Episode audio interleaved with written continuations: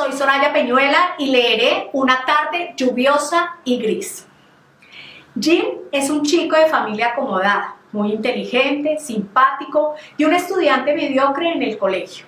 La mayoría de las materias lo aburrían y los profesores le parecían unos zánganos a los que no les interesaba en absoluto enseñar. Había pasado por varios colegios y de todos había salido por una razón que explicó durante una transmisión con un periodista que se interesó en su historia. El reportero inició la conversación diciéndole con curiosidad, Gracias por aceptar esta invitación, Jim. Tú tienes una relación muy particular con la tecnología. ¿Podrías explicarnos, por favor?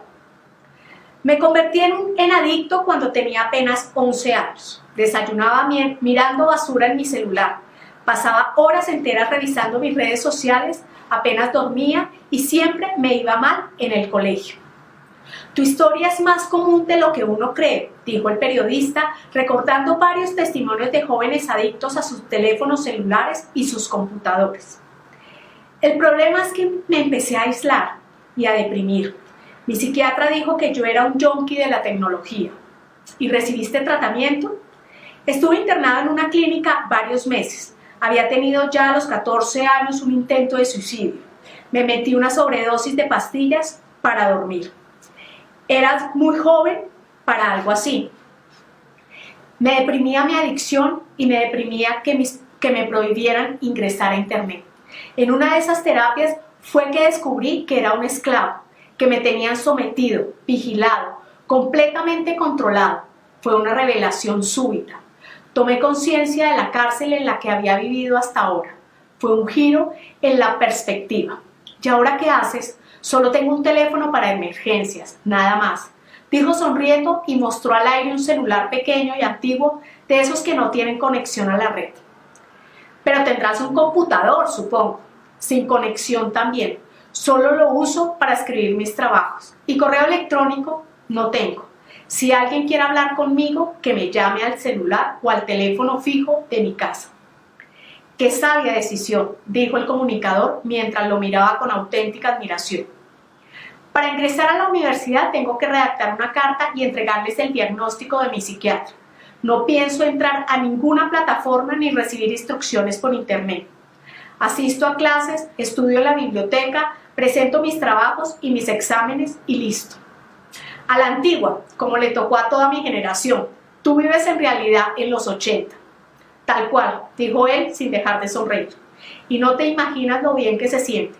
Todo el tiempo tengo la impresión de estar hablando con esclavos, con zombies, con una gente que está atrapada en esos aparatos. Están gobernados y dominados, pero no se dan cuenta.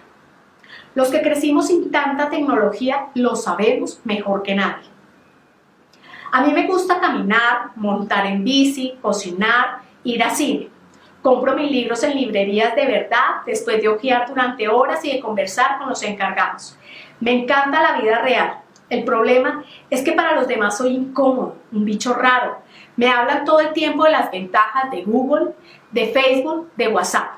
Son como predicadores de sus propios tiranos, de aquellos que los tienen esclavizados y anulados. Parecen adeptos de una secta religiosa. El entrevistador miró al joven y le dijo con cierta resignación, quizás uno mismo fomenta esa esclavitud sin darse cuenta. No me reciben en ciertos grupos ni me dejan participar porque no estoy conectado. He perdido incluso relaciones con chicas que me gustaban porque ellas decían que eso de salir con alguien con quien no podían chatear ni compartir fotos les parecía incómodo y desagradable. Increíble. Soy una especie de paria, de hombre de las cavernas, de indigente tecnológico.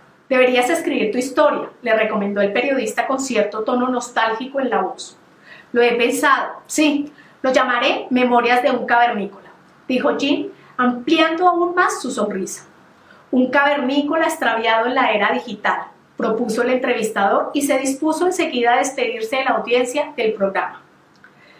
Nunca olvidé la posición de ese chico ante la tecnología y ahora durante la pandemia, por pura casualidad, volví a tropezármelo en una cadena de mensajes que rotaban por la red. Se contagió en septiembre de 2020 y tuvieron que hacerle una traqueostomía para salvarle la vida momentáneamente. Sin embargo, el virus continuó atacándole y multiplicándose dentro de su cuerpo hasta que los médicos lo desahuciaron. Él se negó a despedirse de sus familiares por videollamada. Siguió firme en su decisión hasta el último minuto. Una enfermera que estaba conmovida con su historia sirvió de enlace con su celular y sus padres pudieron decirle adiós en una tarde lluviosa y gris. Afuera, a través de la ventana de la sala de cuidados intensivos, se, alcanzaba a ver en la pantalla una tormenta con vientos huracanados castigando la ciudad. Así llegamos al final de esta jornada con Bitácora del Naufragio. Los invitamos mañana en una nueva sección. Gracias y buenas noches.